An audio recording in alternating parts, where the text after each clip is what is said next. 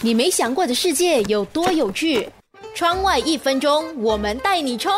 窗外一分钟，今天要跟你谈到的是，有些人活着，但是他的颈椎却已经死了。为什么这么说呢？根据中国的调查，在中国的颈椎病发率是接近百分之二十。虽然说大多时候是老年人才会患上颈椎病，但是数据也显示，三十岁以下的颈椎病患者却占了近四成。回头想想，你是否经常会低血糖或贫血，或甚至觉得说，哎，自己容易忘东忘西的，很容易一点事情就忘记了？又或者有时候觉得自己的睡眠不好，以为自己是喝多了一杯茶，其实很有可能是你的颈椎出了问题。这个时候就要问你了，你知道根据统计，每天一个人平均看手机几次吗？平均是有六百次，所以每一次低头划手机，其实对颈椎来说是非常伤的，因为头部约有五公斤重，当你轻微的低头三十度的时候呢，颈椎相当沉重了十八公斤的重物，可想而知，当你每次在低头划手机的时候，久而久之，你如果在玩手机玩到累的时候，第一个一定会发现说，哎，你的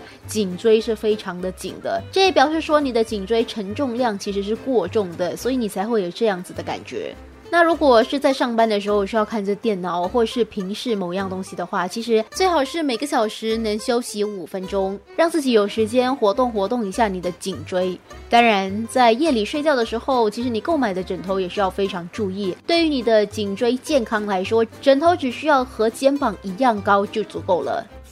你没想过的世界有多有趣？窗外一分钟。